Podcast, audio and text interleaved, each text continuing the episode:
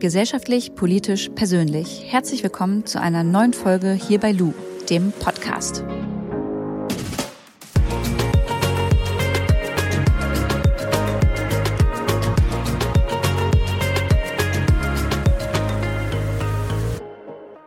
Ich sitze hier gerade im Wartebereich im Bundestag und ja, warte darauf, dass Luise Amtsberg mich hier gleich abholt.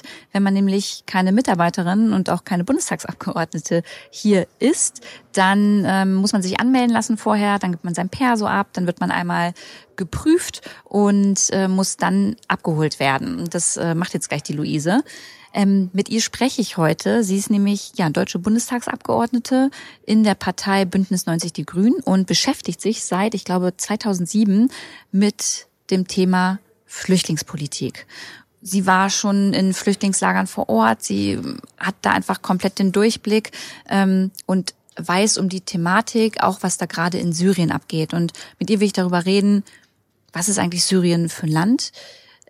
Wie ist eigentlich dieser Verlauf von 2011, als ähm, dieser Bürgerkrieg dort in Syrien ausgebrochen ist, bis heute, wie hat er sich entwickelt, wer sind die Akteure? Und was kann Deutschland, was können wir als Zivilgesellschaft dafür tun, dass auch etwas an der Ursache getan wird und vor allem, wie begegnen wir dem Thema, wenn jetzt wieder mehr geflüchtete Menschen auch nach Deutschland kommen sollten? Das alles will ich von ihr wissen. Ich freue mich drauf und wünsche euch viel Spaß mit dem Interview. Luise, erklär mir mal bitte, was Syrien überhaupt für ein Land ist. Also war das vor 2011, als ja dieser Bürgerkrieg da ausgebrochen ist, ein anderes Land oder genauso wie jetzt? Also Syrien ist äh, schon immer ein viel Völker- oder viel Ethnienstaat gewesen ähm, und äh, Assad und sein Vater regieren dieses Land ja schon sehr, sehr lange.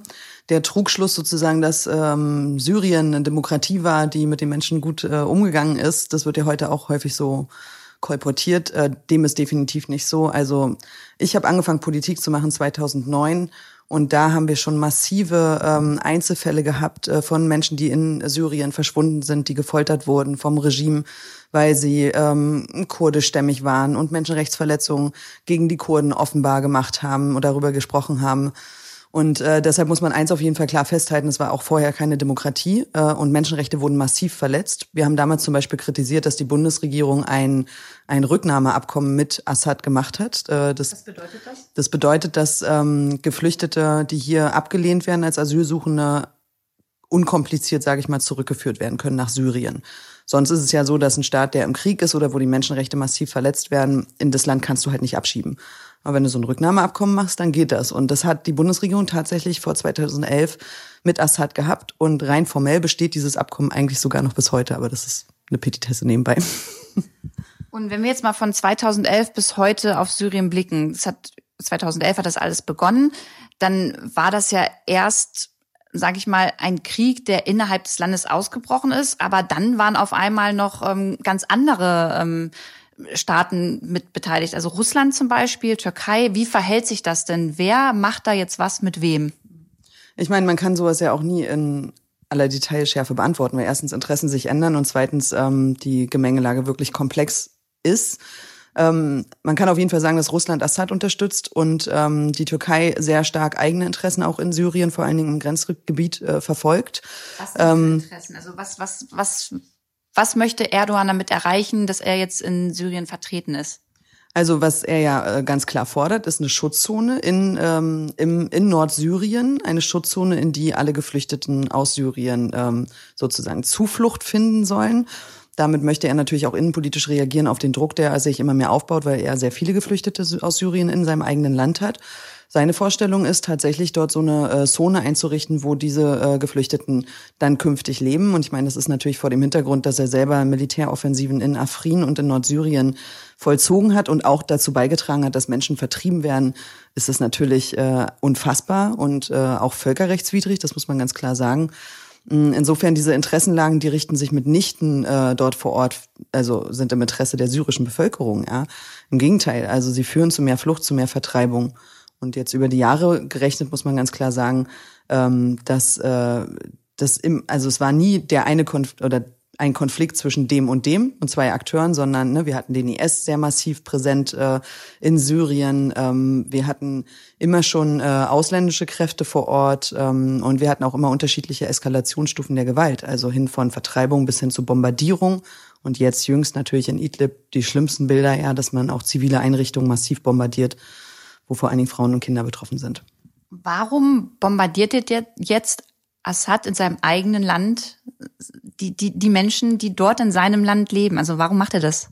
Also ich bin keine Außenpolitikerin, aber es ist natürlich eine äh, Frage des äh, Einflussgewinns. Also ihm geht es natürlich darum, sein eigenes Staatsgebiet äh, in seine Kontrolle zurückzubringen und wird dabei eben von Russland unterstützt. Wie man es mit sich selbst vertreten kann, dass dabei so viele Zivilisten in den Fokus kommen, kann ich nicht beantworten. 2015 war ja jetzt bei, wurde ja in Deutschland immer ähm, über die große Flüchtlingskrise gesprochen. Erstmal ganz kurz, darf man denn überhaupt Flüchtlingskrise sagen? Also wie ähm, drücke ich mich politisch korrekt aus? Einmal, wenn ich das Wort Flüchtlinge sage und auch Flüchtlingskrise. Was, was, was ist denn da richtig? Ja, es kommt immer auf den Standpunkt an. Also ich sag mal so, ich habe den Begriff dann irgendwann umgedeutet, nachdem er ganz häufig von Konservativen verwandt wurde, um zu sagen, äh, wir haben hier wir sind Deutschland ist im Krisenmodus, habe ich immer gesagt, ist eine Flüchtlingskrise für die Geflüchteten, ja, also die Menschen, die ihre Heimat verlieren und äh, über Jahre irgendwie von Land zu Land geschoben werden ohne Perspektiven. Das ist wirklich eine Krise und auch das, was sich derzeit in Europa und an der türkisch-griechischen Grenze abspielt, ist eine Krise. Ähm, aber äh, sie ist nicht verursacht durch die Flüchtlinge und das kann man eben auch nochmal deutlich sagen. Es ist doch absurd, dass wir Deals mit der Türkei haben, ein Land, das gleichzeitig dazu beiträgt, dass sowohl aus dem eigenen Land als auch aus Syrien mehr Menschen fliehen müssen.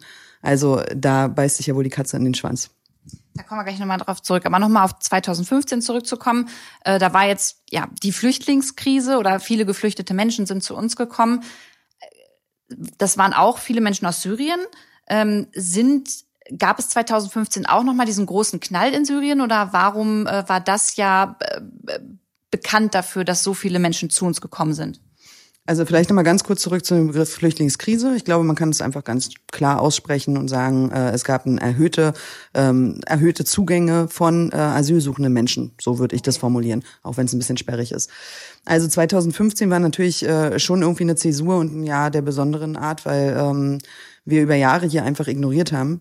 Mit wir meine ich jetzt nicht mich, aber viele andere Akteure, die in der Verantwortung standen genau, ja, also äh, die Bundesregierung und vor allen Dingen auch das Innenministerium ignoriert haben, dass die Flüchtlingszahlen steigen werden. Äh, sie haben ignoriert, dass die Eskalationsstufe in Syrien so hoch ist, dass eben Hunderttausende vertrieben, zu dem Zeitpunkt glaube ich schon Millionen vertrieben waren. Und was man auch nicht gesehen hat, ist, dass die Menschen sind ja erstmal im eigenen Land vertrieben. Wenn die Situation da unhaltbar wird, fliehen sie in die Nachbarländer, in dem Fall Jordanien und Libanon und die Türkei. Und wir hatten damals eine Situation, dass das äh, World Food Program, was dazu ähm, da ist, Geflüchteten dann Essen zu geben, ist ein UN-Programm. Äh, das heißt, Deutschland ist da auch mit involviert? Ja, wir zahlen Gelder an äh, das äh, World Food Program und äh, das ähm, versorgt sozusagen Geflüchtete in Flüchtlingslagern in den Nachbarregionen. Ne? Der UNHCR prüft der Schutzstatus Status und ähm, das World Food Program zum Beispiel ähm, versorgt die Menschen mit Lebensmitteln, UNICEF kümmert sich um die Kinder und so weiter. So läuft das ja. Und die hatten unglaubliche Finanzierungsschwierigkeiten, unter anderem, weil die äh, Staaten, die zugesagt haben, Geld zu geben, darunter auch Deutschland, ihren Zahlungsverpflichtungen nicht nachgekommen sind. Und warum? Das war also ja, wieso? Das, das, ist eine berechtigte Frage. Wir haben es scharf kritisiert. Äh, es wurde nachgesteuert, es wurde dann viel Geld gegeben, auch von deutscher Seite, aber es brauchte erst politischen Druck. In der Zwischenzeit sind aber natürlich viele Menschen aufgrund der krassen Versorgungslücke weitergeflohen. Und ich glaube, 2015 war nicht der Knall, Vielleicht weitergeflohen, sorry, äh, Luise, weitergeflohen bedeutet, die waren jetzt zum Beispiel in der Türkei und sind dann weiter Richtung Deutschland zum Beispiel geflogen. Richtung Europa auf jeden Fall, ne? Also auch von Libanon und Jordanien aus. Also hat man Wege versucht zu finden, ähm, nach Europa zu kommen, einfach weil die Lage da so perspektivlos war. Und äh, deshalb haben wir auch immer gesagt, es ist wichtig in der Flüchtlingspolitik Aufnahme ist das eine, aber auch die Strukturen vor Ort stärken. Die Länder, die ja auch nicht reich sind, Jordanien, Libanon und auch innenpolitische Probleme haben im Übrigen, ja, und die Türkei ja auch, ähm, dabei zu unterstützen, eben auch so eine große Zahl von Geflüchteten aufzunehmen. Und ähm, diese Menschen sind aber weitergeflohen, oder viele sind weitergeflohen. Und ich glaube, 2015 war sozusagen einfach, ist es dann wirklich sozusagen gekippt. Äh, und es gab viele Probleme an vielen Stellen, die ähm, man vielleicht auch erst rückblickend sehen konnte das, was sich dann in Europa und in Deutschland abgespielt hat, ähm, hat ja nochmal eine andere Dimension. In Europa ist es ja rechtlich noch immer so, dass äh, das Land für ein Asylverfahren zuständig ist, wo der Geflüchtete zuerst ankommt. Das heißt, jetzt wenn wir aktuell mal über 2020, wir haben jetzt die Situation, da sprechen wir ja gleich drüber über Griechenland. Das heißt, wenn jetzt aktuell geflüchtete Menschen aus der Türkei nach Griechenland rüberschippern, dann ist es eigentlich so, dass sie da aufgenommen werden müssen? Ja, es ist immer noch Rechtslage. Es nennt sich das Dublin-System, dass das Land dann zuständig ist für die dauerhafte Aufnahme von Schutzsuchenden. Das heißt, wenn die auf irgendeinem Wege nach Deutschland kommen, hat Deutschland zwei Möglichkeiten. Die fragen dann, wo kommst du her? Also wo hast du die Europäische Union betreten? Dann sagen die Malta, Griechenland, Italien. Und dann sagt Deutschland, ah, okay, dann sind wir ja gar nicht zuständig für dein Verfahren, dann schicken wir dich dahin jetzt zurück. Oder, und dafür werben wir natürlich auch ganz stark, die sagen, naja gut, wir können auch selbst eintreten und dein Asylverfahren übernehmen. So, weil viele kommen zum Beispiel, weil sie Familien hier haben oder schon Bezugspunkte oder weil sie heftigen Rassismus in Italien erlebt haben, einfach Angst haben. So, aber dieses System, das Dublin-System, hat natürlich dazu geführt, dass Griechenland, Italien komplett überfordert sind und gerade Griechenland, auch mit einer Finanzkrise im Rücken, gar nicht in der Lage war, das wirklich zu stemmen für die Europäische Union. Und 2015 ist dann passiert, dass sie gesagt haben, okay, wir können die nicht alle hier im Land halten, wir hindern sie nicht mehr daran, in andere europäische Länder zu gehen. Und dadurch hat sich sozusagen eine ganze Wanderungsbewegung durch Europa gezogen. Viele sind nach Deutschland gekommen. Und ähm, dass das passieren würde, hat die Bundesregierung immer ignoriert. Also Aber auch hätte es kommen sehen können. natürlich, Oder? weil ich meine, man braucht ja nur einfach sich die Situation in Syrien, dann in den Nachbarländern, dann, also man hatte ja auch Zeit noch. Das, ne, wir haben von 2011 bis 2015 gesprochen. Man hatte auch Zeit, die Situation zu analysieren. Und das Problem war einfach, dass ähm, man das einfach immer kleingeredet hat, weil man eben hier keine Panik verbreiten wollte was dazu führte, dass als dann eben viele Flüchtlinge hier ankamen, die Strukturen nicht da waren. Und wir, Gott sei Dank, dank der Zivilgesellschaft in der Lage waren, diese Menschen zu versorgen. Und ich würde sagen, jetzt droht nicht 2015 als Szenario, aber wir erleben schon wieder den Mechanismus. Es wird alles versucht, dafür zu tun, die Menschen abzuhalten, hierher zu kommen. Und ähm, die Kommunen bereiten sich so ein bisschen vor, das ist klug und gut. Aber die Bundesregierung tut auch so, als wenn die Flüchtlingszahlen nicht steigen werden, mhm. obwohl es eine erneute Eskalation im Syrienkrieg gibt. Genau, lass uns mal aktuell darüber sprechen. Also jetzt Stand heute, heute ist, äh, wir sitzen hier Mittwoch. Ähm, was ist bisher passiert da äh, zwischen Syrien, der Türkei und Griechenland? Also kannst du das nochmal ganz kurz zusammenfassen? Also in Syrien wird äh, gerade massiv bombardiert, gerade vor allen Dingen in, der Region Idlib und vor allen Dingen ähm, zivile Einrichtungen. Also Hauptbetroffene sind äh, die Zivilbevölkerung. So, das heißt, es gibt natürlich wieder erneute Versuche rauszukommen aus dem Land, was momentan nicht geht, weil alle Grenzen dicht sind. Also alle Möglichkeiten rauszukommen aus der Situation ähm, sind äh, versperrt. Das heißt, wenn wir jetzt von Geflüchteten in Syrien, äh, in der Türkei und an der europäischen Grenze reden, dann reden wir nicht von denen, die ja gerade akut beschossen werden. Also die, die akut beschossen werden, die kommen gar, die kommen noch nicht mal nach in die Türkei. Die kommen nicht raus. Und ähm, Erdogan, das ist dann sozusagen das, äh, das Zweite, hat jetzt ähm, letzte Woche mit einer schlechten Begründung den EU-Türkei-Deal aufgekündigt, den wir als Grüne immer kritisiert haben, weil wir genau das kommen sehen haben. Was, was beinhaltet dieser Deal? Der sagt, dass ähm, für jeden Geflüchteten, der irregulär sozusagen auf die griechischen Inseln kommt, dass die zurückgeschoben werden. Was heißt irregulär? Es gibt keinen regulären Weg. Insofern okay, jeder, der rüberkommt äh, und dessen Schutzanspruch, äh, sag mal, auf den ersten Blick nicht äh, zulässig ist, der wird zurückgebracht ohne weitere Prüfung in die Türkei. Und analog dazu nehmen wir dann eine Person aus der Türkei auf.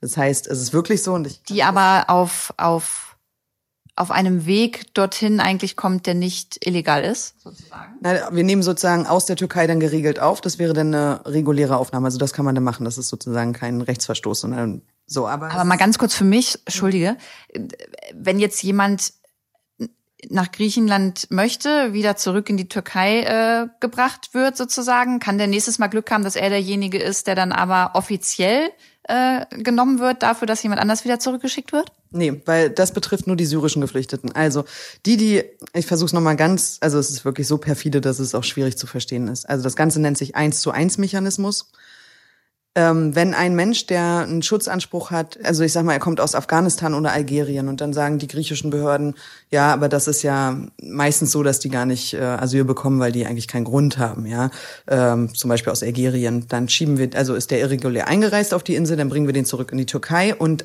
Analog dafür nehmen wir aber einen syrischen Geflüchteten, weil die haben ja meistens wirklich einen Grund, mhm. geflohen zu sein. Das war die Argumentation dahinter. Zur Wahrheit gehört, dass der Mechanismus in beide Richtungen nicht funktioniert hat. Was aber passiert ist, und das war auch Teil der Vereinbarung, ist, dass wir der Türkei sehr viel Geld ähm, äh, geben als Europäische Union zur Versorgung von syrischen Geflüchteten. Weil die Türkei am meisten syrische Flüchtlinge auch aufgenommen hat, richtig? Genau, und deshalb möchte ich das auch gerne sagen. Als Grüne bin ich absolut gegen diesen EU-Türkei-Deal, aber ich bin für eine Unterstützung Griechen, äh, der Türkei, weil äh, die Türkei hat 3,7 Millionen syrische Geflüchtete im Land. Äh, darunter sind über 500.000 Kinder, die eine sehr lange Zeit nicht beschult wurden. Also es war völlig klar für uns, wir müssen die Türkei unterstützen aber nicht in Form von einem Deal, sondern weil wir Europa sind und an Werte glauben und äh, weil die Türkei eben bei der Aufnahme viel leistet. Nur wenn man es eben anders macht in Form eines Deals und der einseitig wie jetzt von Erdogan aufgekündigt wird, dieser wiederum 13.000 Menschen an die Grenze zu Griechenland fahren lässt, um von seinen eigenen außenpolitischen Geschichten in Syrien abzulenken. Der denkt ja innenpolitisch, der ja, denkt ja nicht. Das müssen wir jetzt aber nochmal äh, aufschlüsseln, weil da, da komme ich schon äh, wieder sonst nicht mit. Also wir waren jetzt soweit. Ähm, Erdogan hat, das, hat diesen Deal sozusagen gelöst. Mit welcher Begründung denn aber? Er hat gesagt, dass die EU sich nicht an die Vereinbarung hält. Ähm, das äh, stimmt nur bedingt, muss ich tatsächlich auch selber sagen so. Ähm, so schlecht ich den Deal finde, aber die die Gelder wurden gezahlt und der 1 zu 1 Mechanismus hat in beide Richtungen nicht funktioniert. Er hat es nicht weiter konkretisiert, das habe ich die Bundesregierung eben gerade auch noch gefragt. Das heißt, äh, wir gehen davon aus, dass es vorgeschoben ist. Also fragt man natürlich nach den Gründen. Warum kündigt er den jetzt auf? Er hat gerade die Situation, dass mehrere ähm, türkische Soldaten in Syrien bei einem Einsatz ums Leben gekommen sind. Warum? Das ist aus, aus welchem Grund? Also wie ist das? Kriegshandlung sozusagen. Ähm, also daran waren dann Putin und Assad ähm, beteiligt? Kann sein. Ich weiß darüber nicht so viel, aber er hat versucht, innenpolitisch ähm, klarzumachen, äh, er ist trotzdem der starke Mann. Das ist sozusagen die Analyse, die jetzt sich dahinter verbergen könnte, obwohl ganz genau weiß man es auch nicht. Ähm, unser Eindruck ist, er versucht sozusagen von seinen außenpolitischen Fehlern in Syrien, die wenig populär sind im eigenen Land, abzulenken und nutzt sozusagen die Geflüchteten und seine Ansage gegen Europa, um trotzdem der starke Mann im eigenen Land zu bleiben. So, das heißt, da sieht man schon sozusagen die Verwebung auch zwischen Außen- und Innenpolitik und deshalb, ich bin mit solchen Analysen vorsichtig, weil ich bin keine Türkei-Expertin ähm, und kann mir das manchmal so erklären, aber es können natürlich auch noch tausend andere Gründe mit reinspielen. Aber was hat denn jetzt Erdogan gemacht? Also jetzt sind, ähm, er hat gesagt, okay, wir machen jetzt unsere Grenze in der Türkei auf. Für euch, die ihr zuhört, nochmal, holt euch die Karte raus.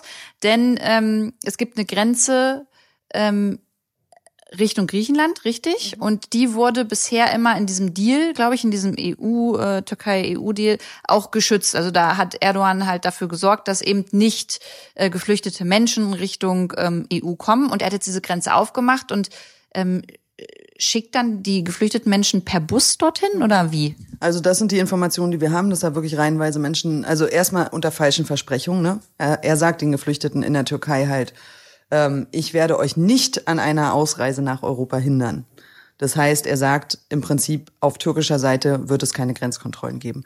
Jetzt haben viele Menschen, die in Istanbul in der Obdachlosigkeit hängen oder in irgendwelchen äh, schlimmen Einrichtungen äh, äh, überleben müssen, ja, haben sich natürlich gesagt, ich verkaufe alles, ich versuche das, ich gehe rüber nach Europa. Da habe ich wenigstens das Anrecht auf ein Asylverfahren, was es in der Türkei so nicht gibt im Übrigen. Ähm, und haben alles verkauft und sind dahin unter äh, seinen Versprechungen und äh, die Reaktion. Und dann kommen wir sozusagen zum dritten Akteur jetzt ähm, die Reaktion der Griechen war halt also wirklich fatal. Die haben mit Blendgranaten, Wasserwerfern und Tränengas auf die Menschen geschossen, Frauen, Kinder, äh, ganz egal, auf die gesamte Gruppe sozusagen, um sie davon abzuhalten, äh, über die Grenze rüberzukommen. Geografisch gesehen, wohin würde man jetzt kommen, wenn man aus der Türkei über die Grenze geht? Das ist eine Insel, oder? Nach, nee, nein. Also oder? es gibt natürlich den, es gibt eine Landgrenze zwischen ähm, Türkei und Griechenland. Es gibt natürlich die Inseln und ähm, ich weiß gar nicht, wie man den Teil nennt, aber es ist natürlich Ägäis. Ähm, das sind teilweise, also ich sag mal vom griechischen, äh, vom türkischen Festland zur griechischen Insel Lesbos sind so zwölf Kilometer oder zwölf Meilen, sorry. Und auf dieser Insel gibt es jetzt aber schon viele geflüchtete Menschen, richtig? Ja, genau, das ist eben noch eine Situation, die wir schon seit vielen Jahren beklagen, auch ähm, die Situation auf den griechischen Inseln, wo sogenannte Hotspots eingerichtet sind, ähm, von der EU eigentlich, ähm, die damals dazu dienen sollten, 2015, wenn Geflüchtete ankommen, sie zu registrieren, ihre Identität festzustellen und sie dann ähm, eben in Griechenland zu verteilen oder im besten Fall eben auch in der Europäischen Union aufzunehmen. So, da hat äh, die Europäische Union auch unterstützt. Jetzt ist es so, Griechenland, wir haben das vorhin besprochen, ist komplett überfordert mit der Situation. Die können einfach keine Flüchtlinge mehr dauerhaft aufnehmen, ähm, aus verschiedensten Gründen. Und ähm, jetzt laufen diese, ähm, diese Hotspots voll, weil die Menschen nicht mehr von dort aufs Fest Festland verteilt werden. Und als Grüne sage ich, äh, wir müssen im Prinzip den Menschen dort direkt helfen. Wir müssen direkt aus den Hotspots, das nennt sich Relocation, ähm, innerhalb der Europäischen Union verteilen. Und da sind wir mittendrin im politischen Alltagsgeschäft. Wir haben heute einen Antrag im Bundestag, wo wir sagen, es wäre natürlich schön, wenn sich alle europäischen Mitgliedstaaten beteiligen. Ja, nicht nur schön, sondern wichtig. Wichtig, genau. Aber seit fünf Jahren versucht die Bundesregierung angeblich, Leute zu überreden, andere Mitgliedstaaten zu überreden und es klappt nicht. Also haben wir Grüne gesagt, dann Aber Luise, angeblich oder also äh, weißt du, also macht es macht es die Regierung? Naja, sie ist handelt zumindest widersprüchlich, deshalb sage ich angeblich. Mhm. Sie sagt, äh, ja, lass aufnehmen, auch Menschen, die in Seenot geraten sind und gerettet wurden, lass die aufnehmen und fair verteilen. Ähm, auf der anderen Seite hält sie daran fest an diesem Dublin-Prinzip, nämlich dass Griechenland und Italien verantwortlich sind. Das heißt, sie gibt eigentlich nur so viel klein bei, dass sie sagt, wenn uns danach ist und wir das innenpolitisch vertreten können, übernehmen wir auch mal welche. Aber der Grundsatz bleibt, und deshalb sage ich, angeblich tut sie alles dafür. Ich finde, man kann natürlich deutlich mehr tun äh, dafür, dass es wirklich europäisch solidarisch gemeinsam gelöst wird. Welche Länder sind denn deiner Meinung nach so die die stärksten Länder, bei denen man sagen kann, okay, ihr vertragt das, geflüchtete Menschen aufzunehmen? Na, man geht ja meistens nach äh, Wirtschaftskraft und Einwohnerstärke. Da ist Deutschland natürlich ganz weit vorne, Frankreich natürlich, aber auch Schweden, Norwegen, also die skandinavischen Länder im Allgemeinen. Ähm, wir haben immer noch eine sehr, ähm, ich sag mal, positive ähm, Resonanz sozusagen aus den Benelux-Ländern. Ähm, auch Spanien und Portugal, obwohl die natürlich wirtschaftlich deutlich äh, schwächer sind, äh, zeigen immer mal wieder auch Aufnahmebereitschaft. Wo es eine ganz krasse Gegenwehr gibt, ist Österreich, ähm, sind die osteuropäischen Länder in unterschiedlichen Facetten, sage ich mal noch. Ne? Am stärksten natürlich Ungarn, das äh, mobil macht äh, gegen äh, eine solidarische Verteilung. Ähm, aber da würde ich sagen, sind Ungarn und Österreich die massivsten. Und das ist natürlich vor dem Hintergrund, dass in Österreich jetzt auch Grüne mitregieren, ähm, schon auch bitter. So, ich hoffe wirklich, dass sich da zukünftig ein bisschen was ändert. ich finde das Thema sehr komplex, deswegen äh, überlege ich gerade, wie ich die nächste Frage tatsächlich stelle, ohne dass es auch doof klingt. Kannst du verstehen, wenn es jetzt hier bei uns in Deutschland Menschen gibt, die Angst davor haben, dass jetzt die Regierung das wieder nicht hinbekommt und ähm, man das Gefühl hat, dass eigentlich niemand einen Plan von etwas hat und diese Menschen einfach nur Spielbälle sind und irgendwie von einem Land ins andere geworfen werden und keiner will sie haben. Was, was muss man denn, was müssen wir denn als, also hier in Deutschland, was müssen wir denn tun? Also was, was muss jetzt getan werden? Also ich erstmal finde ich es grundsätzlich äh, okay, dass man die Flüchtlingspolitik kritisiert, ja, oder ähm, in welche Richtung auch immer, ob man die Bundesregierung kritisiert oder die Grünen, weil wir irgendwie äh, zu viele humanitäre Programme fordern oder so.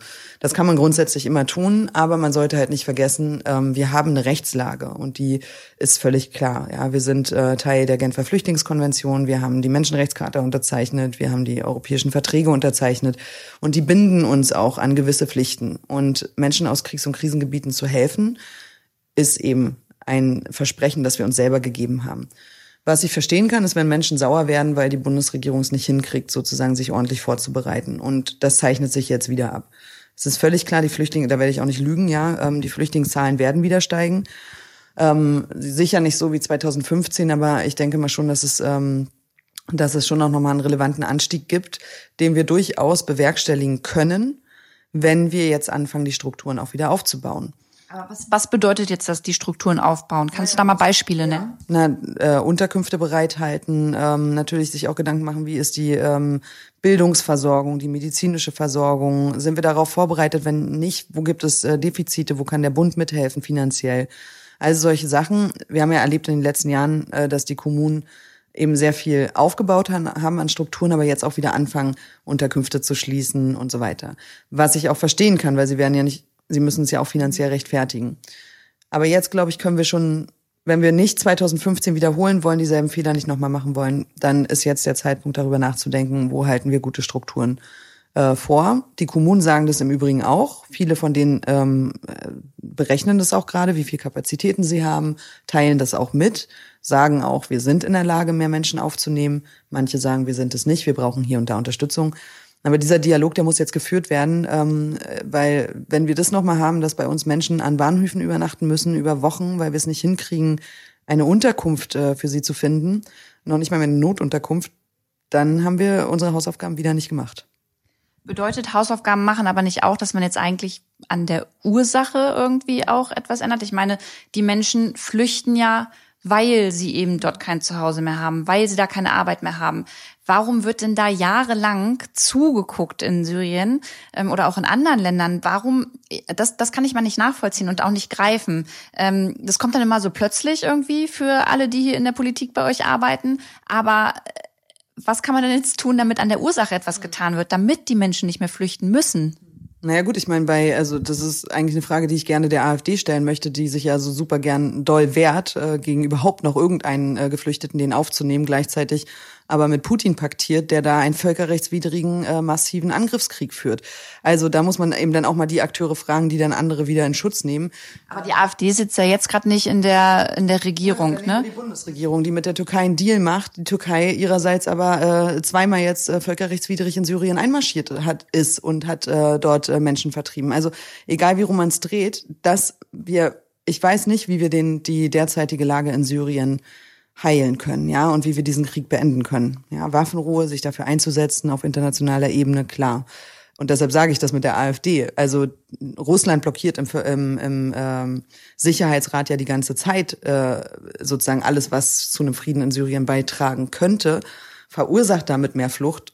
Und die AfD steht hier und sagt, wir wollen keine Geflüchteten, aber Putin, den finden wir gut da sind Widersprüche so. Und das, äh, das finde ich sozusagen in der, in der Auseinandersetzung in Deutschland, die Menschen müssen halt verstehen, warum fliehen dort Leute. Dass das nicht grundlos passiert. Dass das nicht passiert, weil sie einfach keinen Bock mehr auf ihr Heimatland haben, sondern weil sie wirklich in existenzieller Not sind und sich zu entscheiden haben zwischen gehen oder sterben. Und daran sind eben viele Akteure schuld, die hier aber äh, immer groß die Klappe aufmachen. Und deshalb finde ich die Frage richtig. Wie man den Krieg in Syrien löst, kann ich dir nicht sagen. Ähm, ich guckt da eine dunkle Zukunft, ja. Was aber auf jeden Fall klar ist, ist, dass die Bundesregierung immer wieder sagt, wir wollen Syrern in Deutschland nicht einen dauerhaften, unbefristeten Aufenthalt geben, sondern wir befristen das alles, weil irgendwann hört ja der Krieg in Syrien auf. Ja, dieser Krieg geht jetzt seit neun Jahren und trotzdem sagen die sozusagen, die Syrer in Deutschland sind nur vorübergehend. Also eigentlich schieben die das ja Jahr von äh, Jahr zu Jahr. Und verhindern damit die Integration von Syrern hier in Deutschland, dass die wirklich ankommen können, hier einen dauerhaften, unbefristeten Aufenthalt haben, hier arbeiten können mit allen Rechten, keine Angst haben müssen, abgeschoben zu werden und so weiter. Das äh, wird immer wieder sozusagen über verschiedene Maßnahmen, führt jetzt zu weit, aber wird das blockiert, weil man immer noch den Leuten erzählt da draußen Syrien, das wird in äh, ja, nächstes Jahr sieht das vielleicht alles schon ganz anders aus. Und das ist so nicht. Wir sehen, seit Jahren erzählen wir uns das. Und ich meine, diese neuen Eskalationsstufen da in Syrien, wir sollten uns darauf einstellen, dass es äh, die nächsten Jahre nicht deutlich besser werden. Ja, auch abschließend jetzt, wenn ähm, du sagst, wir können uns schon darauf einstellen, dass die Zahlen auch wieder von geflüchteten Menschen, die äh, Hilfe einfach brauchen und hier in Deutschland suchen, steigen wird, habe ich auch die Befürchtung, dass natürlich auch dieser Rechtsdruck auch noch mehr steigen wird und natürlich denen auch wieder Futter bietet. Was können wir denn als Zivilgesellschaft tun, um dem entgegenzuwirken und zu sagen, ey, nee, da machen wir nicht mit? In Europa braucht es ein anderes System, weil wenn wir es auf viele Schultern verteilen, dann kriegen wir das hin. Dann haben wir auch nicht solche Bilder wie in Griechenland und äh, wir haben auch nicht sozusagen den alleinigen Druck auf Deutschland, sondern wir verteilen das ähm, dazu müsste Deutschland jetzt aber mutig auch vorangehen und wirklich ernsthaft verhandeln. Das sehe ich derzeit nicht. Äh, und das andere ist. Äh liegt es daran, sorry Lüse, liegt es daran, ähm, weil nächstes Jahr auch Bundestagswahlen anstehen und man da immer so ein bisschen Angst hat, vielleicht dann auch Wählerinnen und Wähler zu, zu verdreschen? Also warum, warum wird da nicht so eine klare Kante gezeigt? Ja, auch die Frage kann ich strategisch schlecht beantworten, weil wenn man sich die CDU und die Umfrageentwicklung äh, über die letzten Jahre anguckt, dann scheint ja diese Strategie, sich irgendwie nach rechts an die AfD anzubiedern, programmatisch nicht aufgegangen zu sein. Insofern, äh, momentan gibt's ja ein großes Bestreben für Schwarz-Grün. Und in so einem Bündnis können sie mit ihrer jetzigen Flüchtlingspolitik auf jeden Fall nicht bestehen, weil da gehen wir eine klare Opposition. Insofern ist es eigentlich strategisch unklug, was die machen. Deshalb würde ich auf deine Frage sagen, nein. Ich glaube, es ist wirklich ideologisch und angstgetrieben, was die machen aber das ist halt kein guter Berater. Ähm, wichtig ist, dass die Strukturen in Deutschland aufgebaut werden, darüber haben wir geredet. Ähm, Zivilgesellschaft kann da unterstützen. Vor allen Dingen aber sozusagen von der lokalen eigenen Politik, von den eigenen Wahlkreisabgeordneten wirklich auch zu verlangen, das System im Ganzen, ja, sich wirklich zuzuführen, das zu verstehen und dafür zu sorgen, dass vor Ort gute Strukturen sind, dass die Menschen miteinander reden und nicht übereinander, ist immer ein guter äh, Begleiter. Es gibt verschiedenste Bündnisse, in denen man äh, seine Forderungen Ausdruck äh, verleihen kann. Ja, die Seebrücke, ähm, diverse äh, Organisationen, die sich für Geflüchtete einsetzen. Oder eben einfach mitdiskutieren in Parteien sowieso, ja. Ähm, ich sage mal so, selbstkritisch, wir Grüne haben natürlich Konzepte und auch eine Meinung zu diesem Thema. Das muss nicht alles richtig sein, ja. Aber ich finde es irgendwie krass, dass wir uns die ganze Zeit rechtfertigen müssen für unsere Programme und die Bundesregierung sich nicht dafür rechtfertigen muss, dass die letzten fünf Jahre nicht dazu geführt haben, dass entweder Kriege abnehmen, gewaltsame Konflikte abnehmen, äh, es eine Lösung für Europa gegeben hat, ähm, denn das ist alles sozusagen nicht besser geworden. Und äh, jetzt versäumen sie es sozusagen auch noch äh, vorausschauend darauf zu reagieren, dass möglicherweise die Flüchtlingszahlen wieder steigen. So, das ist ähm, eine Politik, für die sich gerechtfertigt gehört und deshalb äh, werde ich da auch weiter an der Stelle kämpfen. Das freut mich voll. Also ich finde es äh, super inspirierend, was du machst, Luise, und wir können es ja schon länger und ich verfolge das ja immer. Ähm, ja, ihr, die hier zuhört, ihr könnt euch auch natürlich politisch engagieren, aber in erster Linie auch immer vor der eigenen Haustür gucken, wo sind hier vielleicht Probleme, bei denen man helfen kann, wie du schon sagst, einfach ähm, in seiner in seinem Wahlkreis einfach mal zu den Politikerinnen und Politikern hingehen, mit denen darüber sprechen. Ähm, und ich glaube, ganz wichtig ist immer allen Menschen gegenüber offen zu sein und nicht gleich so eine Abwehrhaltung zu haben. Wenn ihr noch Fragen habt oder ähm, auch vielleicht mal bei Luise auf der Seite vorbeischauen wollt, Luise, wie heißt du bei Instagram? Amtsberg Luise. Amtsberg Luise, ne? So rum. Dann äh, guckt mal bei ihr vorbei. Ich freue mich auf jeden Fall, dass ihr eingeschaltet habt und zugehört habt. Ich hoffe, ihr habt das Thema ein bisschen verstehen können und setzt euch damit ruhig weiterhin auseinander, fragt nach, denn ähm, nur so kann man ein Gefühl dafür bekommen, wie es Menschen gehen muss, die wirklich aus ihrem eigenen Land flüchten mussten. Ähm, wir hören uns nächsten Samstag wieder. Bis dahin, macht's gut. Eure Lu.